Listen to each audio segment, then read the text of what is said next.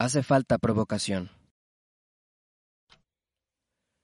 Hace falta y no una provocación vacía y sin sentido.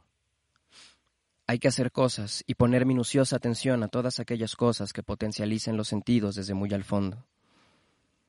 Darle la vuelta al juego y rodearnos de eso que por la naturaleza que lleve desdoble las ideas y las provoque. Esa provocación. Hay que decir lo que aún imaginamos que se puede escuchar porque está prohibido o porque lo hemos olvidado hay que comprender e interpretar, devolverle a la palabra su fuerza, dejarle al miedo su turno, hacerle frente, buscar los otros caminos, mirar mejor. Hay tantas cosas que nos necesitan y nosotros tan solo necesitamos provocación. Un empujón que a la gravedad nos suelte, retomar ese ya lejano proceso de reconocimiento y comenzar a devolvernos lo propio lo nuestro que nos es robado a la fuerza y que yace en el amontono de la apatía ajena, la peor enfermedad. Hay que darle paso a todas esas cosas de las que se habla cuando está amaneciendo.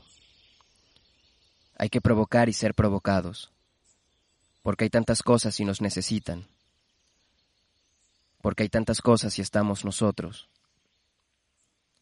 porque hay tantas cosas y aquí estás tú.